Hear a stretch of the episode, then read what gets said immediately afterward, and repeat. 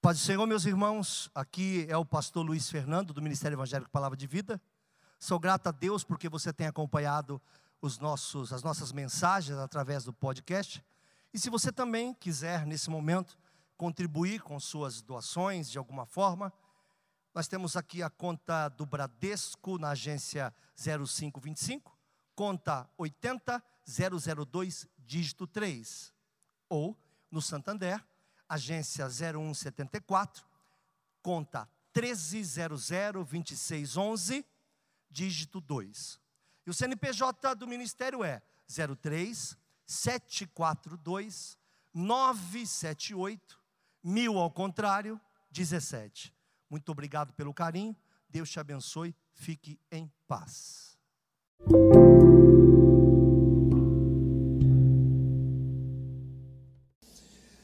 Amarrar o valente é o tema da mensagem de hoje. Batalha na mente é o caminho que eu quero seguir. Marcos capítulo 3, versículos 26 e 27. Perguntei para alguns dos pastores que vão ministrar sábado: já fez um cruzeiro saindo de Santos alguma vez? Não, vai tudo andar de catraia. Nossa igreja é abençoadora. Nossa igreja está aqui para ajudar, para abençoar. Então, eles vieram felizes, achando que. É, achando que era alto mar. Vamos lá? Já brincamos o suficiente. E já adoramos também.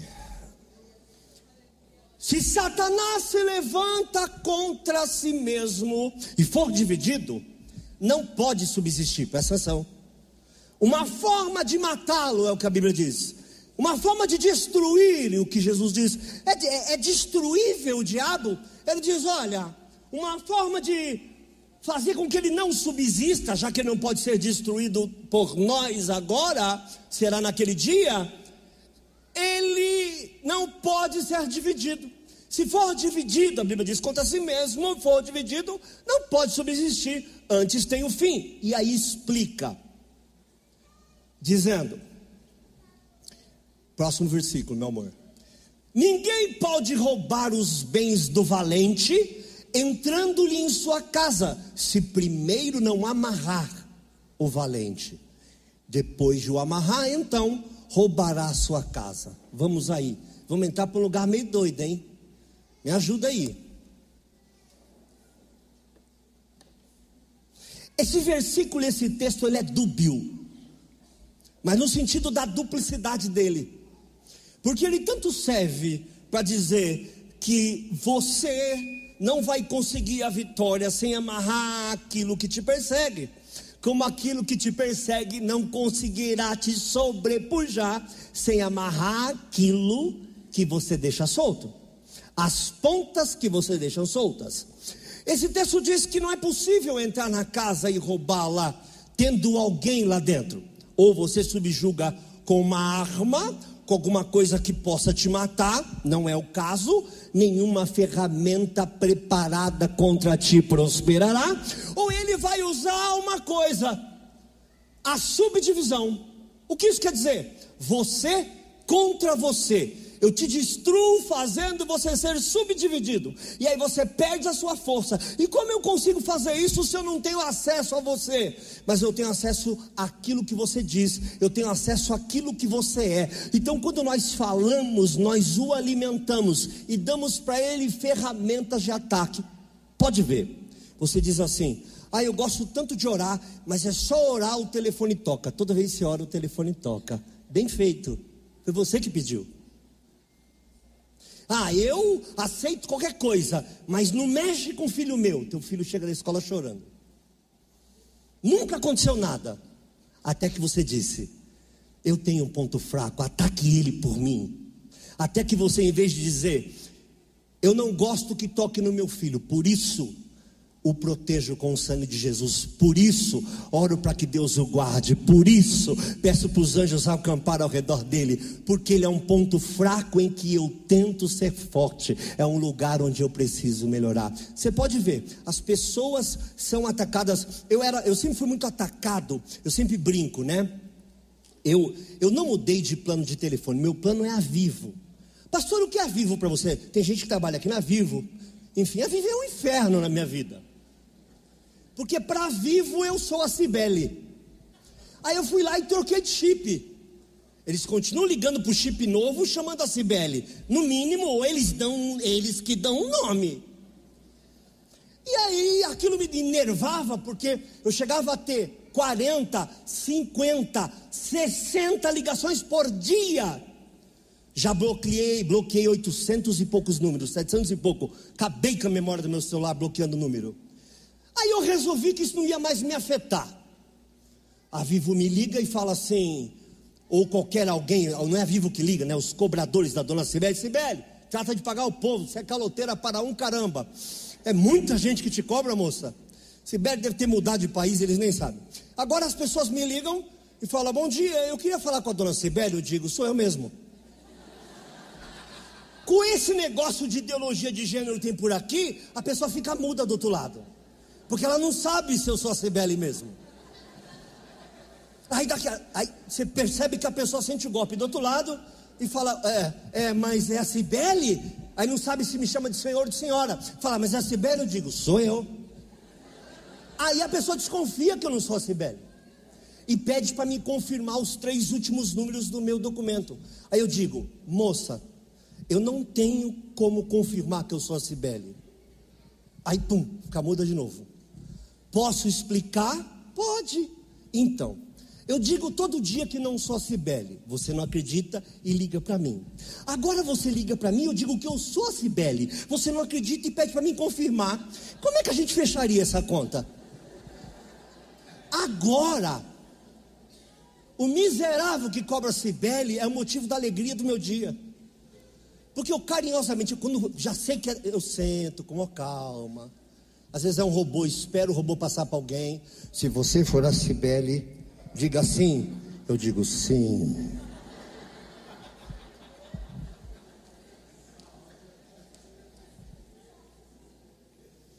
Estou recebendo duas ligações por semana. Estou começando a sentir falta da Cibele.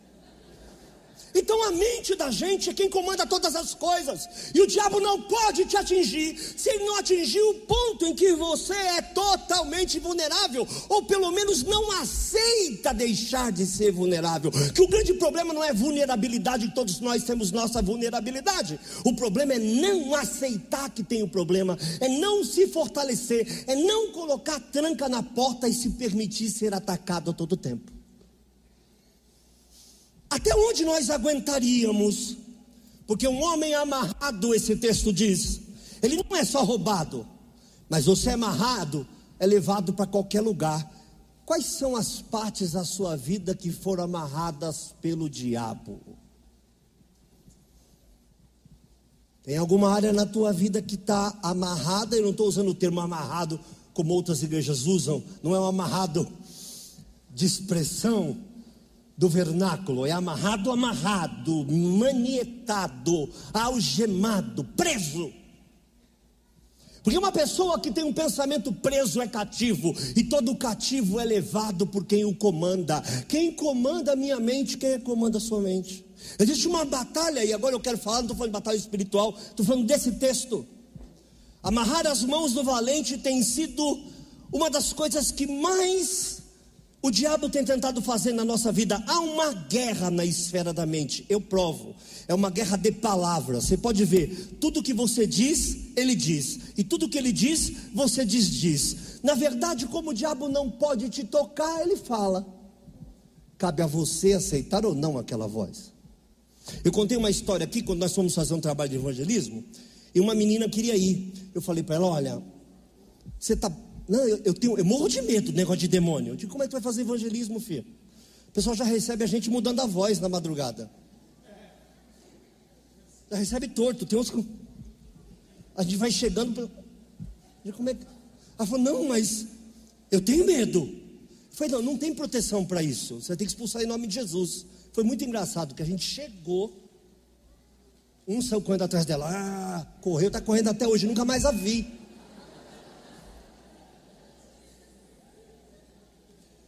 Porque havia uma acusação no coração dela e Yud mal sabia. Sempre que o diabo tentar falar do seu passado, eu repito isso mil vezes. Guarde aí. Quando ele falar do seu passado, lembre do futuro dele. Quando ele falar, você fez, digo, fiz. Você era, digo, era. Mas agora eu sou lavado e remido no sangue do Cordeiro. E você vai arder no lago de enxofre de fogo. São as mãos do valente? O medo talvez seja o mais forte deles. Medo do quê? Qual é a propagação? O que é que a tua mente diz para você que você acredita com uma clareza quase verídica? Quais são as coisas e diálogos nessa guerra mental que você tem vivido e tem destruído você como pessoa? Em que você passou a acreditar?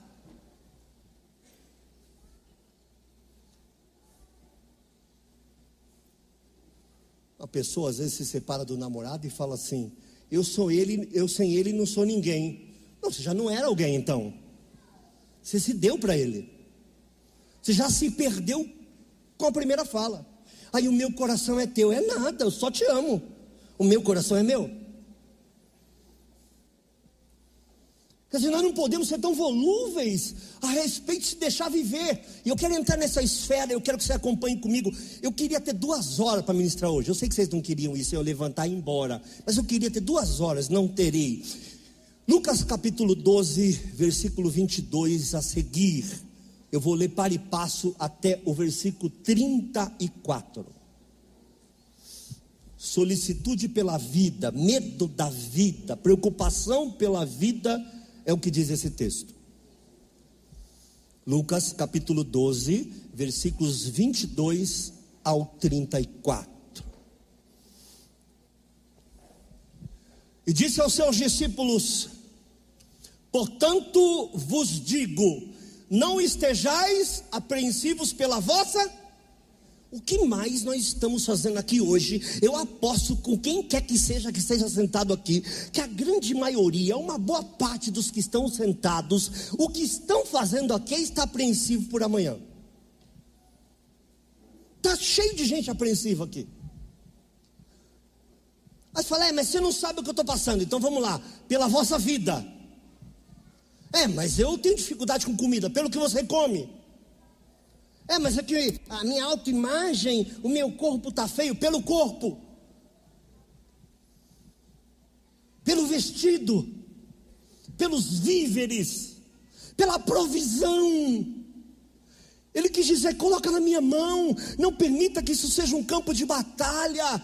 Sabe, gente, tem gente que passa a vida inteira brigada com um amigo inexistente, numa guerra que nunca houve porque ela perfez isso dentro dela como verdade, ele perfez isso dele, dentro dele como uma verdade.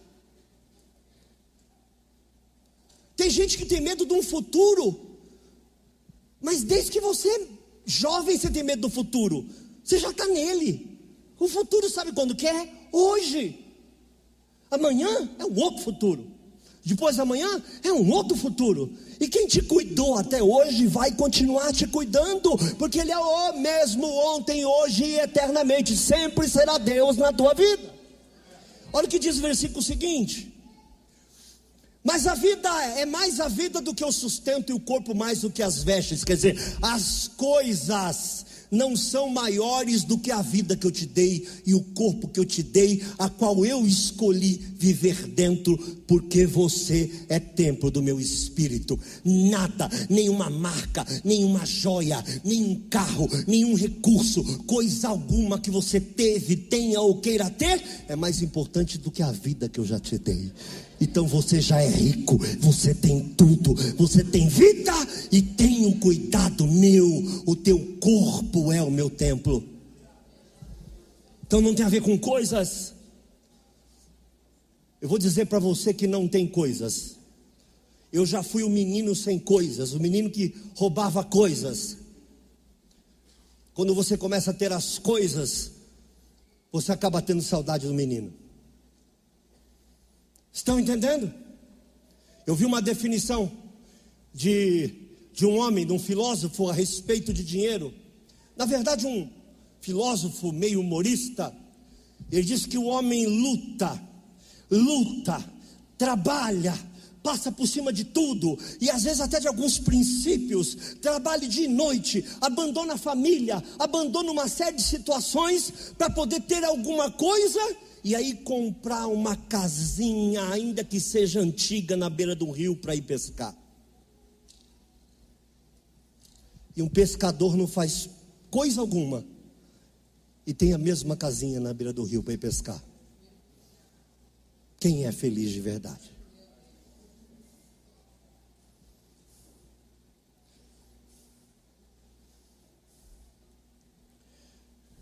Deus te deu vida e vida em abundância. Quer prender a tua vida com coisas e com pessoas, com mágoas, com tristezas? Se você está com o coração cheio de tristeza, de vergonha, de ódio, de dor, o valente já te amarrou. Você já está amarrado. Agora ele vai roubar a tua paz, ele vai roubar a tua esperança, ele vai roubar a tua alegria. Não se deixa prender nessa noite, que o Espírito Santo, que todos os nossos intercessores que aqui estão, nossas intercessoras orem, para que o Espírito Santo destrua, quebre as amarras que tem prendido a tua alma. Texto seguinte: Considerai os corvos que nem semeiam, nem cegam, nem tem dispensa, nem celeiro, e Deus os alimenta. Quanto mais vale vós do que as aves do céu. Já preguei sobre isso, eu não vou ter tempo, eu tenho que passar muito à frente, mas imagine a cena que um, uma ave de rapina que se alimenta de um animal morto, a Bíblia diz que quem fez isso foi Deus. Logo, até quando alguns animais morrem por aí, para você é uma morte, mas para outros é vida e providência. Por isso, o ciclo da vida se renova sempre. Uns vão e outros vêm. Aceite o ciclo da vida. Não terei tempo para falar sobre isso. E qual de vós, sendo solícito, traduzindo, qual de vós exercendo sua preocupação, preste atenção, Alessandra, qual de vós exercendo sua preocupação, poderá acrescentar um covo da sua altura? Você preocupado ficará maior ou ficará menor? O que, é que você me diz? Aconteça o que aconteça, você fica do mesmo tamanho. Então você não poderá fazer nada dentro da esfera que só Deus pode fazer. Você só pode fazer as coisas que um homem e uma mulher podem fazer: melhorar como pessoa, administrar melhor as suas coisas, se render ao Senhor para tratamento, mas não mudar uma história já escrita por Deus a respeito da tua vida. Glorificado seja o nome do Senhor. Versículo seguinte. Pois se nem ainda podeis as coisas mínimas, por que você está ansioso pelas outras? Você não consegue lidar com o básico da tua mente, você não consegue lidar com o básico do relacionamento. Por que, que você está preocupado com grandes coisas? Eu tenho que passar muito isso, porque eu nem cheguei onde eu quero e preciso chegar. Considerai os lírios, como eles crescem, não trabalham nem fiam, e digo-vos que ainda nem Salomão em toda a sua glória se vestiu como um deles. Eu tenho algumas. Uh, uma vez eu disse aqui no púlpito que eu gosto de orquídea e eu passei a ganhar orquídea. Não tem mais onde colocar, já vou avisando. Meu aniversário está chegando. já estou avisando que eu moro no apartamento, viu? E as minhas orquídeas eu falo com elas. Eu aliso as pétalas delas. Todas estão abertas, todas estão lindas, todas são para filme. Você pode ir lá e fotografar qualquer uma delas. Nunca terei uma roupa como aquela. Nunca me vestirei, sendo um rei ou um plebeu, como qualquer uma delas se veste. Porque eu fui vestido por mim, mesmo sustentado por Deus. Mas elas são a pintura do autor. O Senhor está dizendo: nenhum de vocês, com a marca que quiser ter no peito aí, minha bolsa vale 8.616 reais. Nenhum de vocês. Minha camisa custou o olho da cara. Não. O seu olho é muito mais importante, o seu corpo é muito mais importante. Quem te cuida é Deus. Glorificado seja o nome do Senhor. Deus assim veste a erva, Ele está dizendo: olha aí para a planta. Se Deus faz isso com a planta, o que está no campo e amanhã é lançada no forno, quer dizer, essa planta morre, ou é queimada, ou é destruída pelo tempo, ela tem prazo de validade, ela vai ser destruída em algum momento. Vocês valem muito mais, homens de pequena fé. Eu só preciso que você acredite. Não se deixe amedrontar, não se deixe prender por fábulas, narrativas, histórias diabólicas. Não deixa, não se deixa ser amarrado, não se deixa ser preso. Não pergunteis, pois, o que haveis de comer ou o que te haveis de beber, e não andeis inquietos Veja isso. Se eu não tenho que ler isso todo dia para mim mesmo. Pensa num cara inquieto. Esse dia minha esposa falou: aconteceu alguma coisa com você. Você anda tão tranquilo. Falei, estou só envelhecendo, amor. Daqui para frente é capaz de ser pior. Brincadeiras à parte, o tempo lhe mostra, o tempo lhe ensina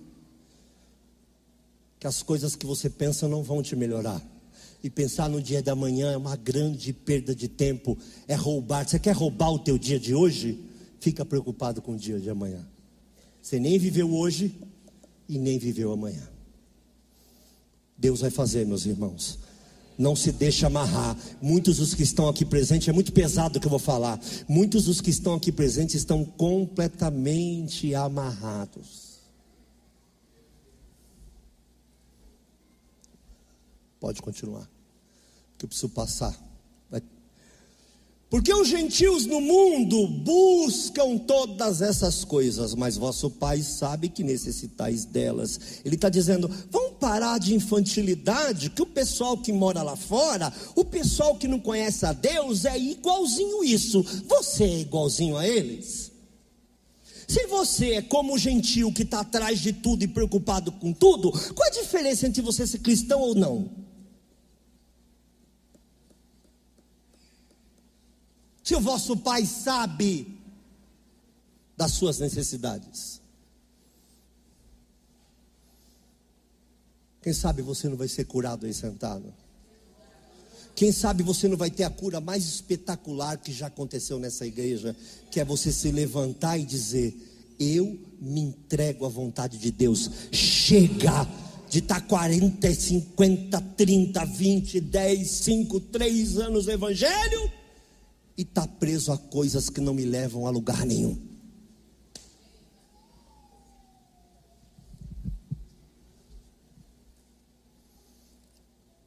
Buscai antes o reino de Deus e todas essas coisas vos serão. É muito engraçado, né? Que esse texto tem a ver com um certo desdém, Débora. Parece que Deus está desdenhando das nossas coisas, né? Fala assim: ó, me busca as coisas,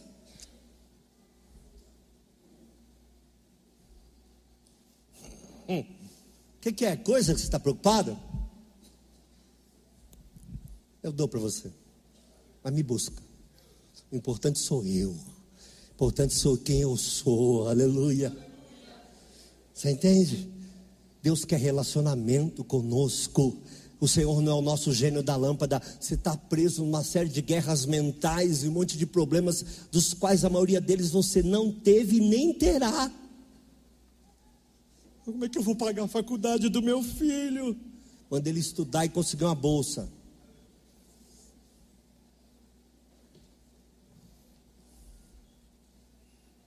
Fala, Deus, me ajuda a pagar a faculdade do meu filho? Deus vai mandar. Ah, mas eu não consegui. Não conseguiu. O nome disso é vida. Bem-vindo a ela. Acontece. Meu irmão, a coisa não é do jeito que a gente pensa. A gente cria expectativas e sonha uma série de coisas, mas a vida é dura, meu irmão. Eu já disse aqui semana passada. Eu disse aqui a semana passada, ministrando para vocês. O cara vai fazer 18 anos, começa a tratar mal pai e mãe. É. Já já não preciso mais. Aí ele sai e fala: Deixa eu ter meu dinheiro. É, meu pai pensa que é assim fica metendo o dedo na minha cara, me esculhambando, porque ele que paga a conta, deixa eu ter meu dinheiro. Aí ele vai arrumar um emprego, todo feliz, já chega em casa pisando forte. Aí vai lá receber o salário, quando ele pega na mão, vai lá comprar o iPhone, a mulher fala assim: rapaz, isso aí dá para comprar capa. E agora o carregador, porque não vem junto. Então vou mudar, vou morar sozinho. Vou procurar um quartinho que eu possa pagar.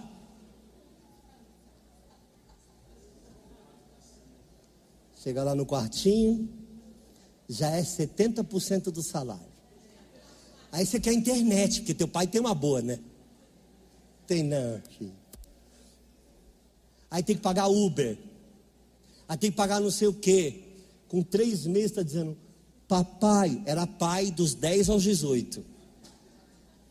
Papai, a vida não é o que eu pensava.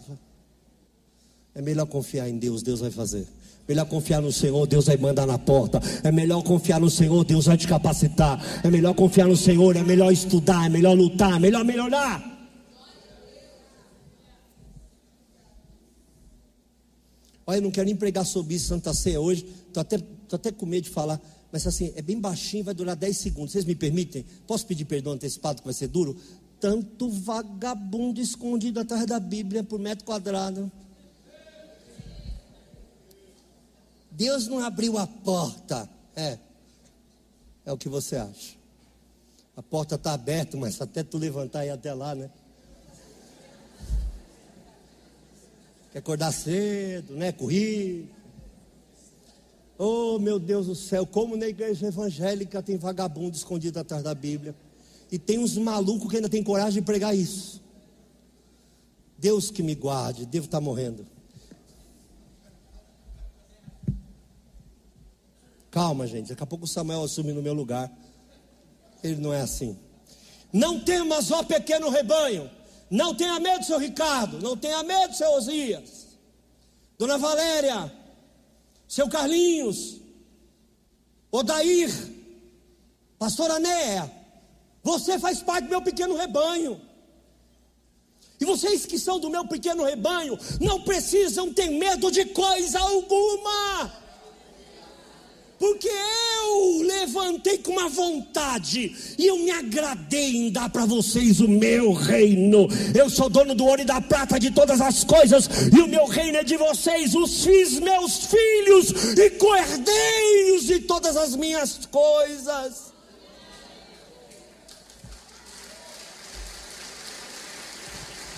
Você é meu rebanho.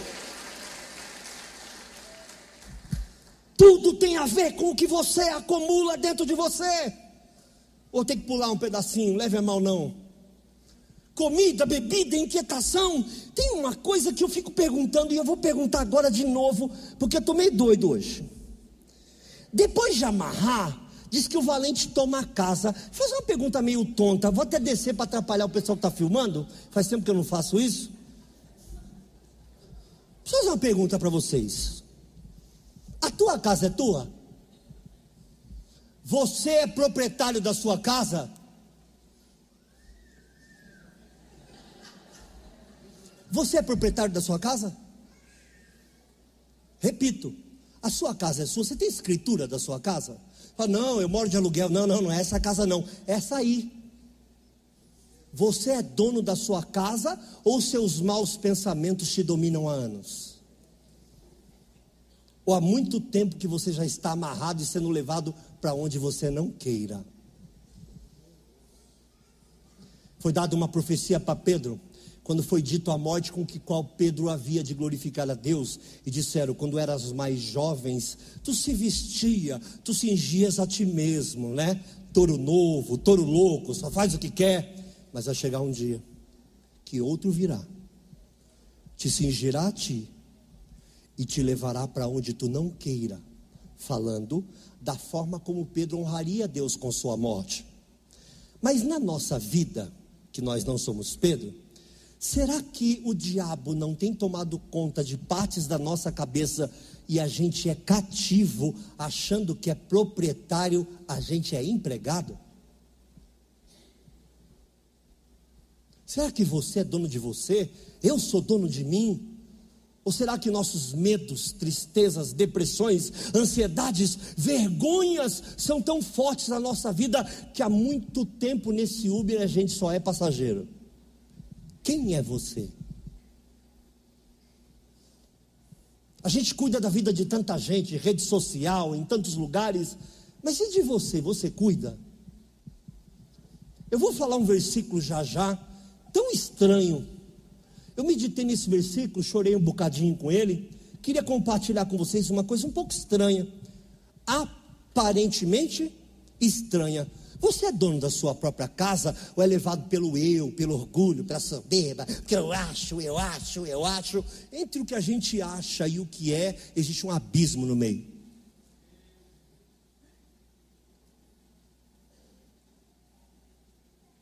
A vida lhe impõe verdades que a mentira que te sustenta não compreendem. Preste atenção. A vida lhe impõe verdades que a mentira que te sustenta não compreende e não aceita. Manietado, amarrado, um dia está gritando, outro dia está chorando, outro dia está mal e não sabe nem porquê não estou falando da parte biológica, não estou falando da parte humana, procure um médico, vai se cuidar. Mas sua casa realmente é sua? Olha lá, ou seus pensamentos foram levados de assalto, e há muito tempo você já não tem poder cognitivo de pensar por si próprio, está sempre pensando o pensamento de alguém. Preso, amarrado, manietado.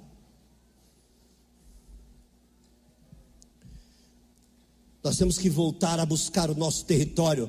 Eu faço sempre uma brincadeira e quero que quem nunca ouviu isso, se quiser anotar, anote. O pessoal aqui da igreja já ouviu. A força do diabo está na nossa fraqueza. Ele se alimenta do pó da terra, nós somos feitos do pó da terra, não somos, mas somos feitos. A nossa fraqueza é quem faz o gigante ficar maior. O gigante que está diante de ti não tem força própria, porque a Bíblia diz que o maligno não pode te tocar, porque você é a menina dos olhos de Deus. A força daquilo que te ataca foi tudo quanto você o alimentou. A Bíblia chama ele em Gênesis de serpente, chama ele em Jó de Leviatã, que é um dragão de Comodo e chama ele em Apocalipse de uma grande besta. Brincadeiras à parte, ele vem crescendo. O diabo não é nada, nem ninguém contra um filho de Deus, a não ser que você o alimente com a sua mente.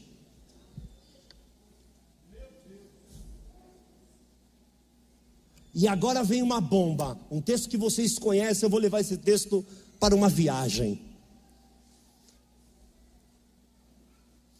Assim que eu terminar, vou pedir para os pastores ir na frente me ajudarem, tá? Pastores, porque eu tenho realmente pouco tempo e eu estou debaixo. Deixa eu contar para vocês. Duas vezes Deus mandou pregar essa palavra hoje. Duas vezes. Eu posso fazer qualquer coisa na vida, só não posso deixar de falar sobre isso. Amém? De maneira alguma, de novo falarei o que falei terça-feira: serei desobediente à visão celestial. Se eu tiver preparado uma palavra, eu tiver certeza em Deus que não é o que Deus quer, esquece. Eu não tenho compromisso com o meu eu. Eu preciso ter compromisso com a voz de Deus. Amém? Tiago 4, desculpa, Mateus 24, versículo 6. Acho que eu nem vou chegar lá para os Tiagão da vida, hein? Mateus 24, versículo 6. Eu preciso, obreiros, cooperadores, pastores, líderes, eu preciso que vocês prestem atenção no que eu vou falar agora. Preciso. E ouvireis de guerras, e de rumores de guerras. Olhai, não vos assusteis, porque é mister, é normal, é relevante, é certo que isso aconteça, mas ainda não é? Tem uma coisa escondida no meio desse texto que eu quero compartilhar com vocês, pode ser? Vocês me dão esse minutinho? O que é rumor de guerra? Guerra eu sei o que é. A Ucrânia e a Rússia estão em guerra. É que tem guerra fofinha, né? Que é as que importa pra gente, é igual bicho fofinho. Ai, mataram o cachorro, mas se for um bicho do campo ninguém liga. Tem a guerra fofinha. Se for lá no Azerbaijão e um monte de muçulmano ser fuzilado, tem um monte de crente que finge que isso não aconteceu. Mas é na Ucrânia, né? Poxa, está chegando mais perto. Nem quero entrar sobre, nisso hoje, hein? Nem quero falar sobre Afeganistão, que foi em guerra há muito tempo. Não quero falar sobre isso. Sabe o que eu quero falar? É um texto que está ali no meio escrito: rumor de guerra. Só isso. Tudo se resume a isso: rumor de guerra. Rumor de guerra não é guerra. Por que, que eu me aculpo com rumores? Rumores nada são que não fofocas. Verdades presumidas, que enquanto não acontecem são mentiras. Uma verdade presumida não é uma verdade, é uma presunção de verdade. A tua mente, a minha mente, não pode estar em guerra com coisas e pessoas, sendo que muitas vezes isso não existe que não seja na esfera da sua cabeça.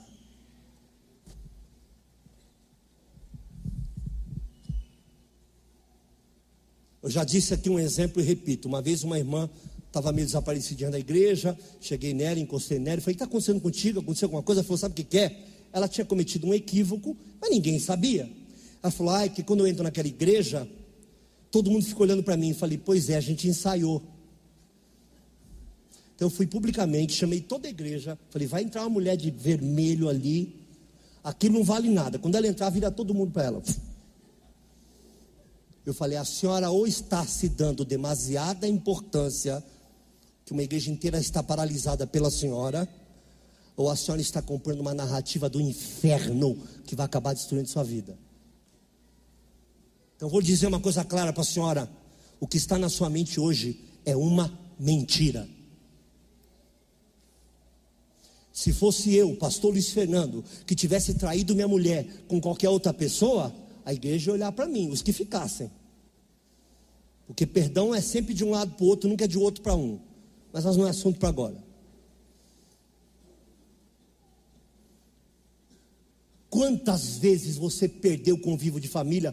Quantos cunhados você não fala? Quantos primos você não chega perto? Quantas cunhadas você tem horror? Quantas pessoas na sua própria casa? Quantos natais? Quantos churrascos? Quantas confraternizações você se privou? Não porque havia uma guerra, mas porque havia um rumor de guerra.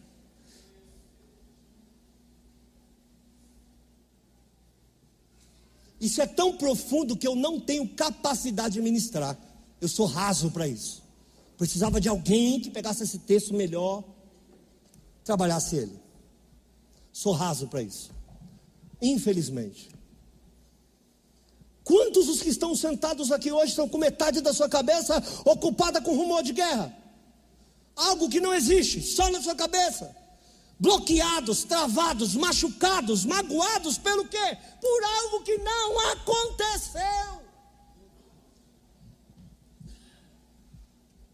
Aí vem um, encosta em você e fala, ah, irmão, queria pedir perdão para o irmão, porque eu sei que o irmão não gosta muito de mim. Oxe, eu não te conheço. Tem gente que não fala nada. Eu falo, é meu jeito. Eu digo, eu não te conheço.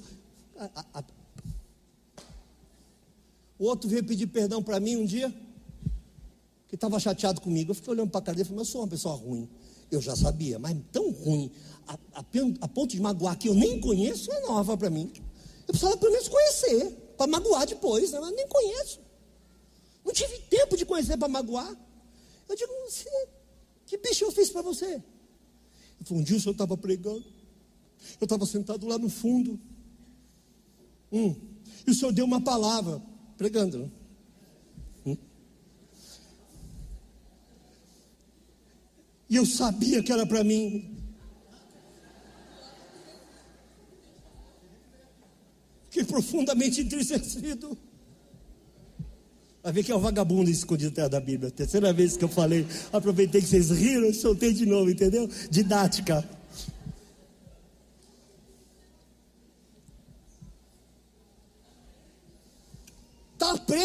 De guerra.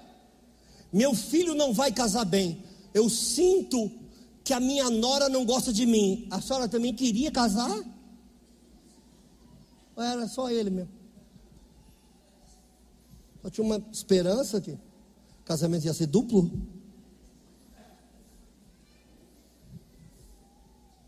Ah, ele é a nora que eu pedi a Deus.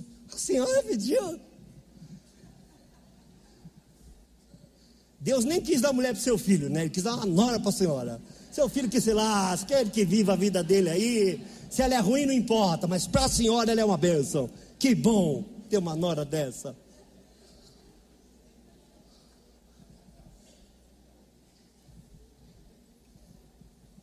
É, minha filha está namorando, mas o rapaz não tem futuro. Qual futuro Jesus tinha aos seus olhos como ajudante de carpinteiro, senhora?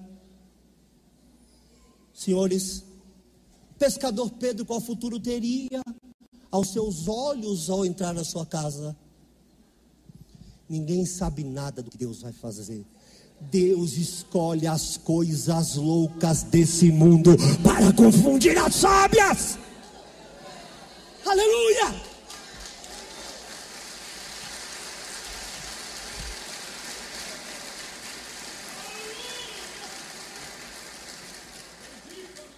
Ah, eu queria ficar falando, eu não posso. Pastor Júlio já está fazendo, quando ele começa a aumentar o tom de voz assim, ele já está dizendo.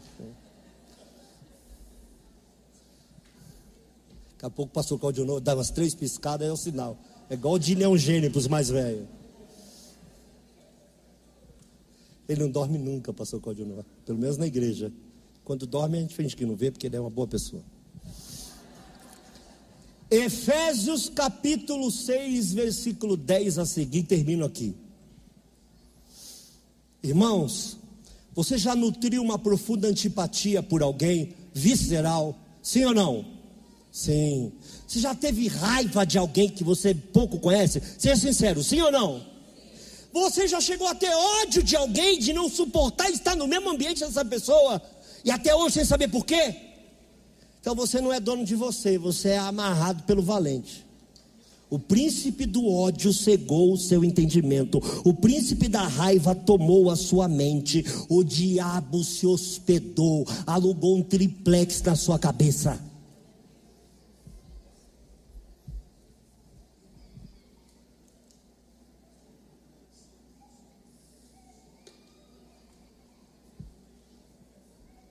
Falei para uma pessoa que eu era corintiano, a pessoa ah, não gosta de corintiano. Ah, ver o time com a pessoa, gente. Eu não gosto de corintiano. São 30 milhões de negros, irmão. Tu não gosta de corintiano, não gosta de flamenguista, já tem que mudar de país. Que é igual capim.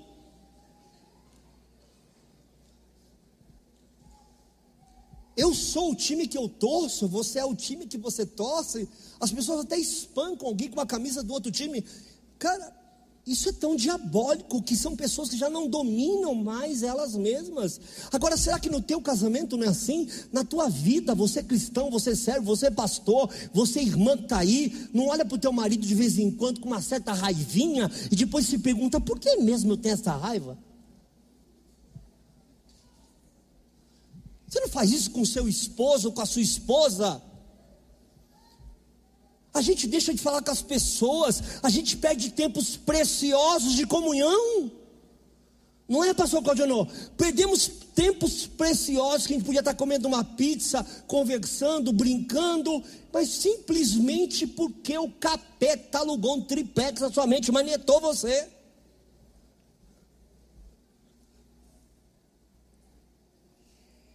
Quem vai cantar hoje, hein? Gosto muito quando aquela irmã canta. Não está cantando para a senhora, nem para o senhor.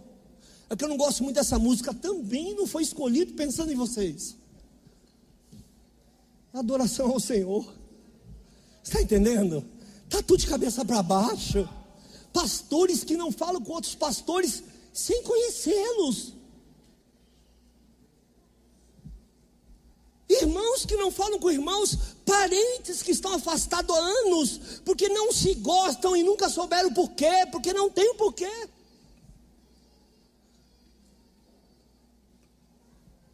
Depois que a tua, teus braços são amarrados, meu irmão, Aí você quer prosperar e não consegue. Você quer a presença de Deus e não consegue. Você quer seguir em frente e não consegue. Você quer continuar teu casamento e não consegue. Porque você cria uma antipatia dentro do seu próprio casamento com seu cônjuge.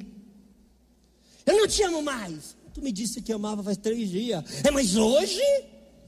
Mas três dias. Escreve com batom no, no vidro do espelho lá. Te amo, meu amor.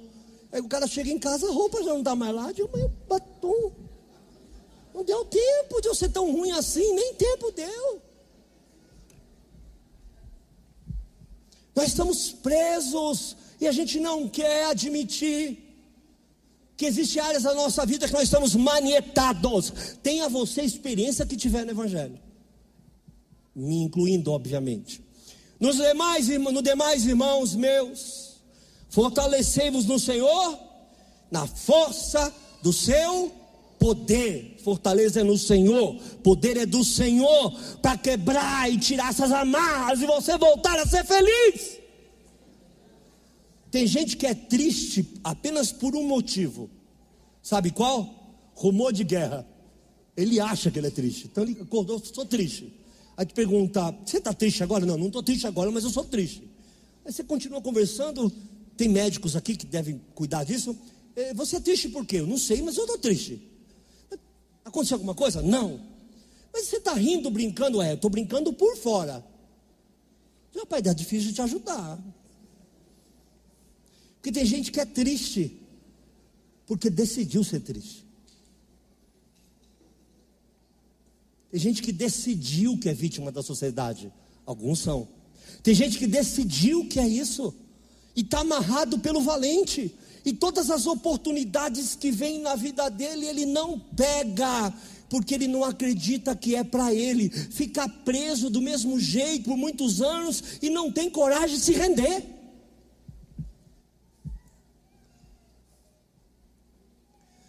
Fortalecei-vos no Senhor, na força do seu poder. Vamos continuar. Revestivos de toda a armadura de Deus, para que possais estar firmes contra as astutas. Como você sabe que não está com o pezinho na cilada hoje, agora, agora? Quem garante que tudo que você está pensando agora, que todo sentimento ruim, que essa vontade de lá esganar, que essa vontade de destruir, de sumir de casa, não é uma cilada que você colocou o pé? porque se afastou de Deus, não se revestiu do Senhor, não conhece a força do poder, nem tem armaduras. Meu irmão, uma pessoa que não tem armadura é volúvel. Eu já disse aqui, repito, tal qual é a pessoa que gosta de indireta. Você já viu uma coisa mais feroz do que uma pessoa que pega uma indireta no ar e diz que é para ela?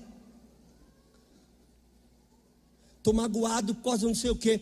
O que foi que o irmão falou? O irmão disse isso, mas falou para você? Não. Mas eu peguei no ar que era para mim, pegou de bobo, deixa no ar essa praga. É só uma indireta, não tomo para você. Não fique amarrado por coisas que não fazem parte da tua vida. Tanta gente presa, triste, chorosa, envergonhada. Hoje Deus quer te libertar nessa igreja. É uma santa ceia e o liberto vai ser você. Quem vai, quem vai parar de ficar com as mãos manetadas na cruz é você. Jesus já morreu por todos nós, você é livre. Se o Filho vos libertar, verdadeiramente sereis livres, conhecereis a verdade, e a verdade vos libertará. Não se deixa amedrontar. O diabo põe cilada. Versículo seguinte. Porque não temos que lutar contra carne e sangue. Pausa. É só o que a gente faz, né? É, não é? Sibeli, a senhora, não sou inferno, não sou.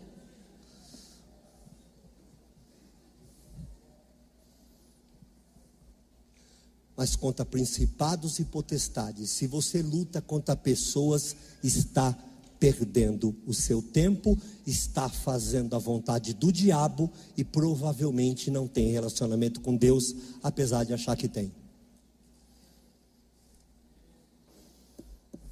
Contra príncipes das trevas desse século, contra hostes espirituais da maldade nos lugares celestiais. Vamos continuar, preciso terminar. 13. Portanto, tomai a armadura de Deus para que possais resistir no dia mal. E havendo feito tudo isso, olha como é que se fica firme na fé. Havendo feito tudo isso. Se reveste do poder de Deus, se reveste de Deus, se reveste da armadura de Deus.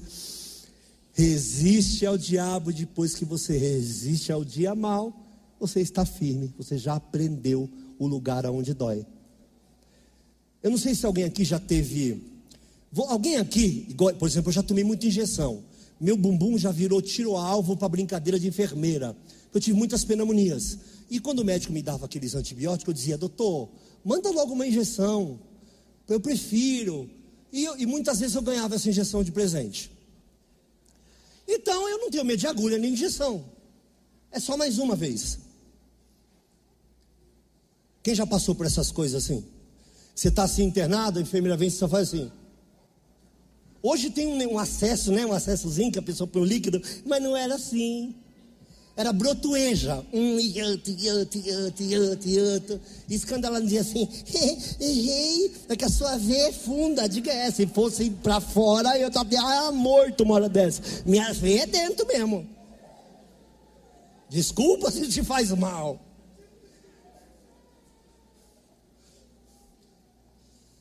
Hoje tem um acesso, você você está dormindo, você faz assim. Aí o outro lado, Senhor. Tem que pôr outra cesta, Senhor. Ai, Senhor. Fui, fui, no, fui no pão esses dias, eu machuquei o ciático. A mulher falou assim: olha, ele, ele, ele, ele mandou uma injeção. Está bem. É no bumbum. Já estava quase tudo arreado mesmo. Eu digo, senhora, uma mais, uma menos, faz a mínima diferença. A praga doeu mais do que a dor que me levou até lá, mas. Então o que eu quero te dizer com isso? Se tudo isso que você passou não te fez criar casca como gente, até quando você vai sentir dor pela mesma picada de agulha, meu Deus do céu? Até quando? essas pequenas coisas vão te fazer mal, não haverá o dia em que você vai superar essas coisas. Ei, irmão, dá uma olhadinha para o irmão do teu lado, detesta essas coisas. Olha para o irmão aí do teu lado, detesto isso com toda a força da minha alma. Olha para ele, diga assim: supera, supera, supera.